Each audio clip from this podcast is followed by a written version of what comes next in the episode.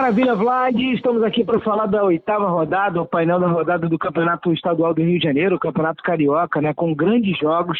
E como você em off muito bem me platou, é uma rodada mágica, né, Vlad? Uma rodada incrível, com muitos gols, muitas goleadas, performances incríveis.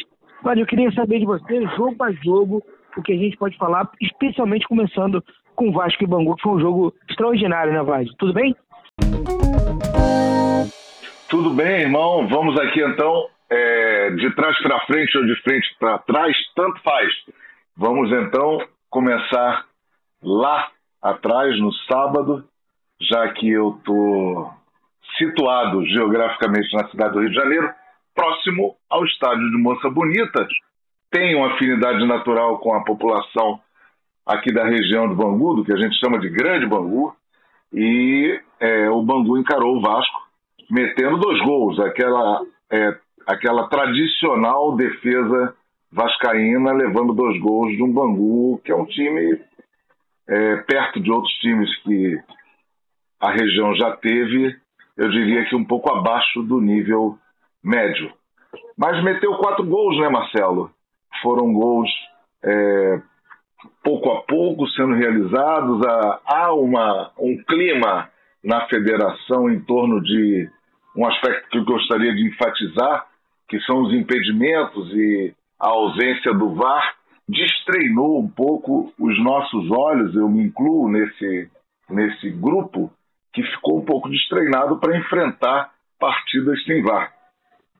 Temos acompanhado aí talvez alguns jogos e alguns lances dentro desses jogos em que o juiz é, pendeu por falta de treinamento a favor é, do maior, eu acho. Achou que o Vasco evoluiu de alguma forma, mesmo sem o cano e tudo mais? Ah, o Vasco tá naquela, tá naquela linha, né? Eu, falei para você que no empate com o Fluminense é, já demonstrava um pouquinho mais de, de, de, interesse. Tem coisas acontecendo no Vasco da Gama que parecem estar favorecendo o ambiente. É, nós sabemos aí da. É, acho que é importante relatar a, a, chegada do Vanderlei, né, que você certamente acompanhou, é, da bolha de basquete lá em Brasília. Quero te parabenizar, inclusive, pela, pela visita à bolha. Bom, falando do Vasco, enfim, agora outros jogos foram muito interessantes, né, Vlad? A gente acompanhou jogos interessantíssimos nesse, nessa rodada oitava do Campeonato Carioca. Boa Vista meteu 4x1 no Resende, o Botafogo com a Portuguesa, mais um golaço do Chayenne, do Chay, da Portuguesa. Botafogo que vinha sendo um dos destaques na sua visão, né, na evolução do Jamusca, acabou tomando um empate mesmo com um a mais. Conta um pouco mais sobre esse jogo, vai. Portuguesa, você sabe que é um dos meus times preferidos nesse campeonato carioca.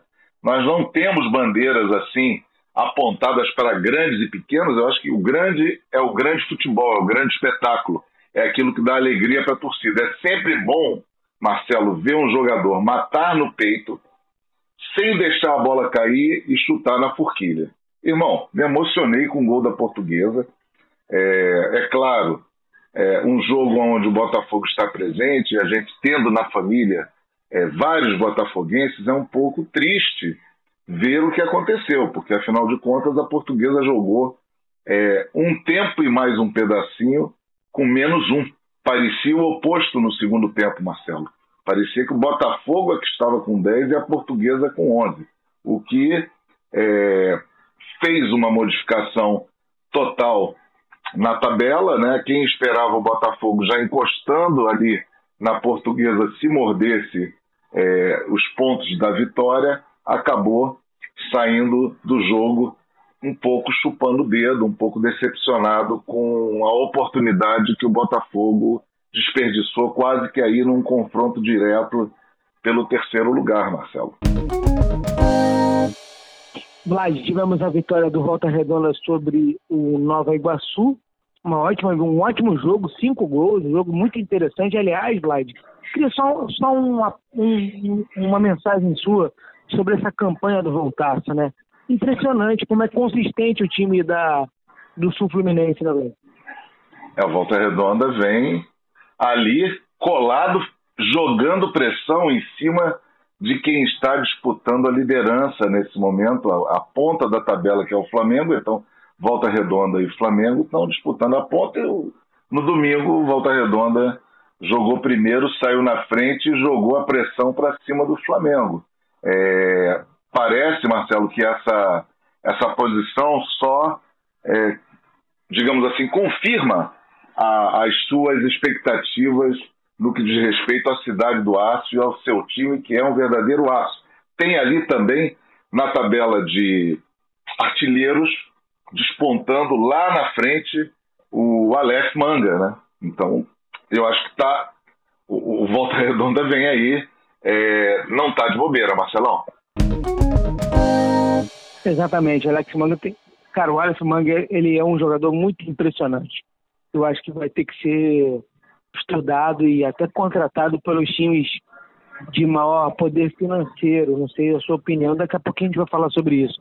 Sim. Vlad, na segunda-feira, o Flamengo com o time principal, com o Rogério Ceni se impôs, voltou. Eu não sei não, Vlad, mas eu achei que o Flamengo voltando, a, Flamengo aceitando Jesus, como falou o Mauro César, né? Voltando a ser o Flamengo do Jesus para cima do Madureira. Foi impressionante o volume de jogo, né, Vlad? É, ninguém respira jogando contra o Flamengo. Essa é a verdade, Marcelo. Ah, quem assistiu, né? Tanto ah, o, time, o time do Flamengo no início, é, sem as grandes estrelas, sem os seus flagaláticos, né? É, e assistiu esse Flamengo agora nos dois últimos jogos, o 3 a 0 contra o Bangu e o 5 a 1 contra o Madureira, pôde perceber nitidamente que faz uma diferença ter ali no gol, é, no lugar do Hugo, o Diego. É, o Diego ali no meio voltando à titularidade, me pareceu dar um, uma tonalidade de liderança e uma maior ocupação dos espaços de meio campo é, que tornam o Flamengo menos vulnerável defensivamente e esmagadora a presença com todos os scouts a favor do time da Gávea.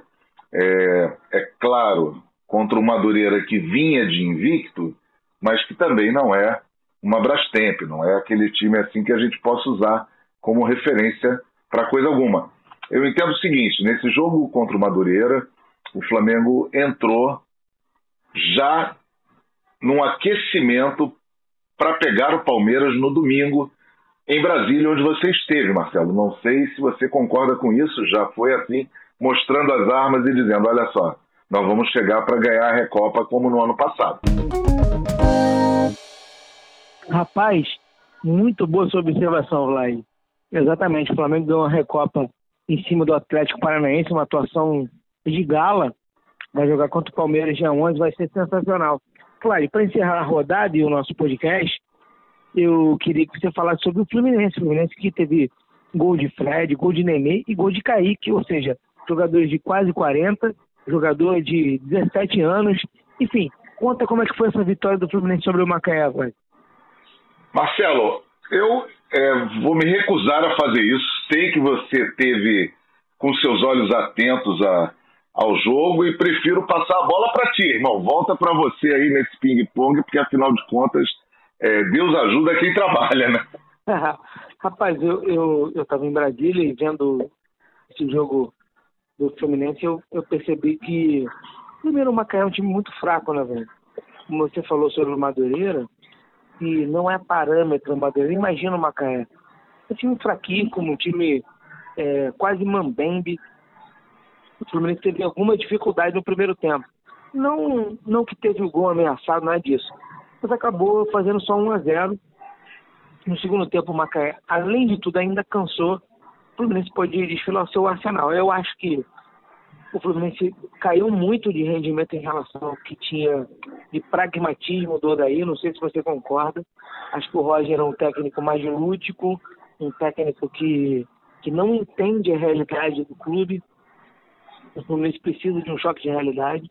E o Fluminense foi, teve sucesso em 2020 porque entendeu as suas dificuldades, sua falta de grana, enfim, a sua necessidade da base, tudo isso, e acho que o Roger ele trabalha numa outra vibe. Vamos acompanhar a estreia do Fluminense.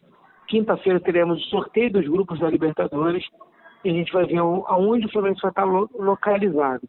Nesse jogo contra o Macaé, deu para o gasto, Vlad, mas eu não sei se o Fluminense vai ser um perseguidor implacável de Flamengo e Volta Redonda, não, Vlad. O que, que você acha? Eu concordo com você. Eu vi o primeiro tempo do Fluminense é, e um comentário que surgiu na imprensa esportiva, né, de que o Fluminense estaria jogando, atraindo o Macaé para o seu campo. Né? Rapaz, aí eu tive que me fazer o benchmark, tive que fazer a comparação com o jogo do dia anterior do Flamengo, né? Não tem essa de atrair, né? É passar o trator. O time do Macaé na ponta, lá embaixo na tabela, últimas cinco rodadas só derrota e você vai atrair o adversário para o seu campo. Eu não entendi a natureza do comentário, mas eu acho que o comentário corresponde ao que nós assistimos, principalmente no primeiro tempo, é, em que pese gol de Fred, gol de Ganso, gol é, das celebrities, né, gol de Nenê, um belo gol de falta, né, em que pese tudo isso a favor da política dos medalhões, que o, eu acho que o Roger é, vem adotando nesse momento, é, não sei se será suficiente com o padrão de jogo que o Fluminense está adotando, que para mim é, não consegui entender como o Fluminense joga ainda. Não, não, não, não, não percebi um padrão de jogo, um padrão tático, uma orientação mais é, organizada do time dentro de campo. Não sei se, se você concorda com isso, Marcelo. Vale, concordo muito com plenamente. Não, eu não consigo entender ainda como é que o Fluminense joga, qual é a proposta do Fluminense para a temporada. A gente que viu juntos o Fluminense do Naí nascer sim, é, sim. na volta do futebol e florescer no Campeonato Brasileiro, a gente olhava, concordando ou não, a gente via uma proposta de jogo que deu certo. Podia não dar, mas tinha uma ideia. Tinha, não tinha. ideia de jogo. Eu acho que a sua definição ela encerra com chave de ouro o nosso podcast de hoje, nosso painel da rodada. Por quê? O que a melhor definição que eu já vi sobre o time do Fluminense é não dá para saber o que ele vai ser. É isso. Desculpa, mas você lacrou nesse momento, fechou a tampa dessa caixa sobre o Fluminense, Elaine. Um grande abraço, irmão. Um abração. Vamos às próximas, hein? Vamos às próximas. Em nome da Trade Logic, a sua consultoria para negócios de investimentos em esporte, a gente vai ficando por aqui com o painel da rodada, nessa oitava rodada do Campeonato Carioca. Lembrando que o painel da rodada é um dos poucos podcasts do mundo que fala sobre o que a gente vive, vivencia nos estádios de futebol. Lário, um grande abraço, foi uma honra estar com você. Valeu, tchau, tchau.